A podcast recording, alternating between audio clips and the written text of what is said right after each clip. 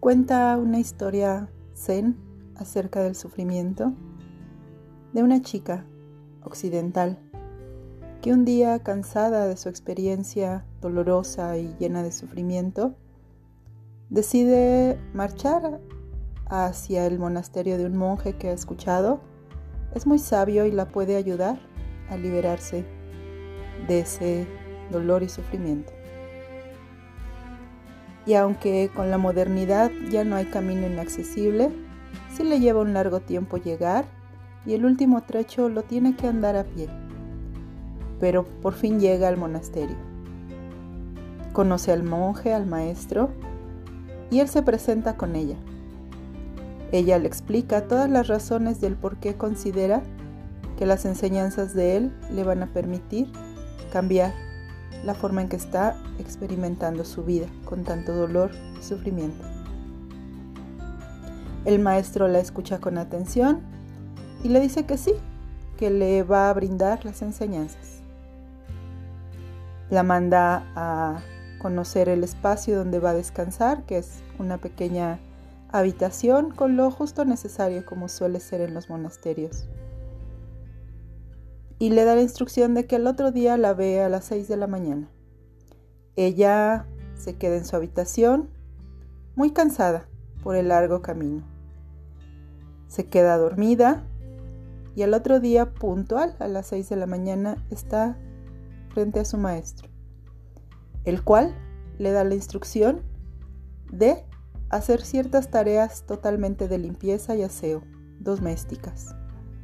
Ella las hace. Eh, no se extraña, pues sabe que las prácticas zen o budistas suelen ser un poco extrañas. Sin embargo, las realiza y al final del día se presenta ante su maestro, le dice todo lo que ha hecho.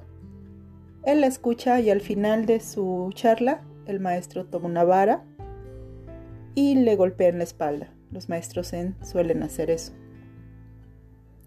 Ella se extraña, sin embargo, se va con la instrucción de regresar al otro día. El segundo día vuelve a suceder lo mismo. Las tareas asignadas son de limpieza, domésticas, nada de enseñanza.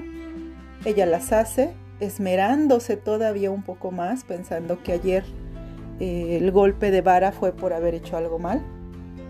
Y al terminar el día nuevamente le dice a su maestro todo lo que hizo, todo lo que recompuso para que fuera mejor hecho. Y sin embargo el maestro, al terminar de escucharla, vuelve a golpearla con la vara. Así pasan no solo dos días, sino meses y años. Cuenta la historia que en el tercer día del tercer mes del tercer año, después de haber sucedido todos los días lo mismo, ella vuelve a decirle a su maestro todo lo que hizo y cuando el maestro se levanta por la vara y va a darle el golpe de vara, ella levanta la mano y no permite que el golpe llegue a ella. En ese momento su maestro la mira y le dice, ahora puedes irte. Tu enseñanza ha sido cumplida. Has aprendido a detener el sufrimiento. ¿Qué nos dice esta historia, chicas? Nos habla de esta gran capacidad que tenemos de frenar estos ciclos de dolor. A veces culpamos al otro.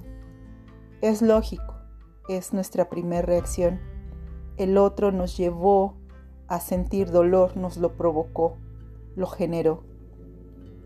Pero realmente nosotros tenemos la gran capacidad de detener este ciclo constante de experiencias dolorosas. A veces nos cegamos muchísimo, totalmente por el deseo. Y ese no querer ver nos lleva a estar recibiendo esos golpes constantes, ¿no? A veces eh, estamos más bien queriendo vincularnos con el objeto de nuestro dolor y no vemos que también ahí no estamos poniendo un freno, no estamos saliendo de ese ciclo. El sufrimiento es una enseñanza muy, como todas, muy rica, muy eh, plena para que aprendamos de ella.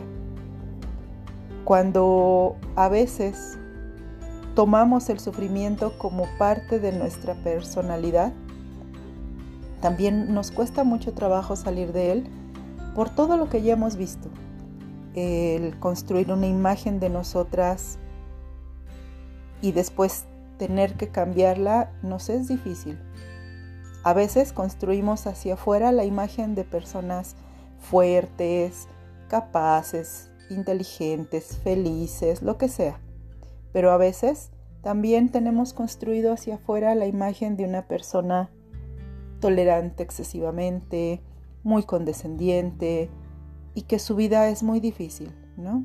Yo sufro, yo la paso mal, he tenido esto, he tenido aquello y nos cuesta mucho trabajo también a veces disolver esa imagen. Fíjate bien, no que quiero decir que no sea real lo que tú sientes como sufrimiento. Lo que quiero decir es que te va a costar un poquito más de trabajo no solo ir a la raíz de lo que te hace sufrir y pararlo, salirte, sino también desconstruir la imagen que has creado de ti. El sufrimiento nos invita a esta capacidad de elegir, de mirar y decir, hoy ya no quiero continuar aventándome en esta eh, resbaladilla, en esta eh, vertiente donde termino como ya sé, de una forma u otra. Hoy puedo decidir, hoy puedo elegir. ¿Qué? Muchas cosas. Puedo elegir, como en el relato de la chica, levantar mi mano y detener la acción. Puedo levantarme y evitar recibir ese golpe. Puedo darme cuenta qué estoy esperando de esa acción. Tal vez, y digo solo tal vez, nuestra amplia necesidad de aceptación, nuestra amplia necesidad de pertenecer, de ser amados y de ser felices, nos lleva a estarlo buscando en donde no está, en donde hay sufrimiento por sí misma en la experiencia, sin importar quién esté del otro lado. La experiencia en sí misma, la forma de vínculo, ya contiene sufrimiento sumado al sufrimiento de la otra persona, que lo único que hace es poner frente a nosotros esa parte nuestra. Acuérdate, yo no te hablo de espejos, yo te hablo de dualidad. Para que el uno esté completo, se integran todas las partes en una experiencia. Tú observa de qué lado estás. Todo está en ti pero ¿a qué lado te has polarizado? ¿Al lado de recibir sufrimiento o al lado de estarlo generando? Porque, aunque parezca que no, nosotros también generamos sufrimiento. Entonces, mirar que somos esta dualidad. Sufrimos y hacemos sufrir. Por otro lado, está el sufrimiento que es inevitable, el dolor de la muerte el dolor de la enfermedad, el dolor de la pérdida y ante el cual no podemos hacer más, ¿no? Es como esa, esa espera que sucede, querramos o no. Ese tiempo sin una cita específica que nos mantiene, si estamos muy atentas, en zozobra, en incertidumbre. ¿Qué puedo hacer? Amar. Pacificar tus emociones, hacer las paces con las personas, aligerar todas tus capas para que en el momento del final, inesperado, que no sabemos cuándo va a llegar, pero que si es un hecho, llegará para todos, no haya cosas por resolver, no haya deudas emocionales, no haya perdones no dados, no haya tener que quedarme cargando algo que no resolví con esa persona o que esa persona se vaya con el dolor de saber que ya no pudo arreglar algo, no postergar, no postergar nuestras decisiones de vida, no postergar nuestro proceso de sanar, no postergar nuestro proceso de reconciliarnos con lo que nos hace daño, no postergar el aprender a amarnos diferente, de una forma auténtica, real, profunda, consciente. Y mirar con mucha amplitud, con mucha honestidad, que de lo que yo tengo en este continuo mente emociones me lleva constantemente a anclarme experiencias de dolor, que pierdo de vista que ahí están. Me quedo solo con la capa superficial, pero ahí está el dolor. Está cuando mis emociones y las de la otra o las otras personas colapsen. Obviamente no podemos dejar de vincularnos con los demás. Obviamente no podemos pasar huyendo del dolor. Lo que sí podemos hacer es aceptar que hay experiencias inevitablemente dolorosas y hacer las paces con eso. Aceptar que hay experiencias que contienen dolor y no cegarnos, ver que ahí donde veo placer, ahí donde veo satisfacción, ahí donde veo gozo, en algún momento puede haber dolor. Y estarnos conscientes de ello.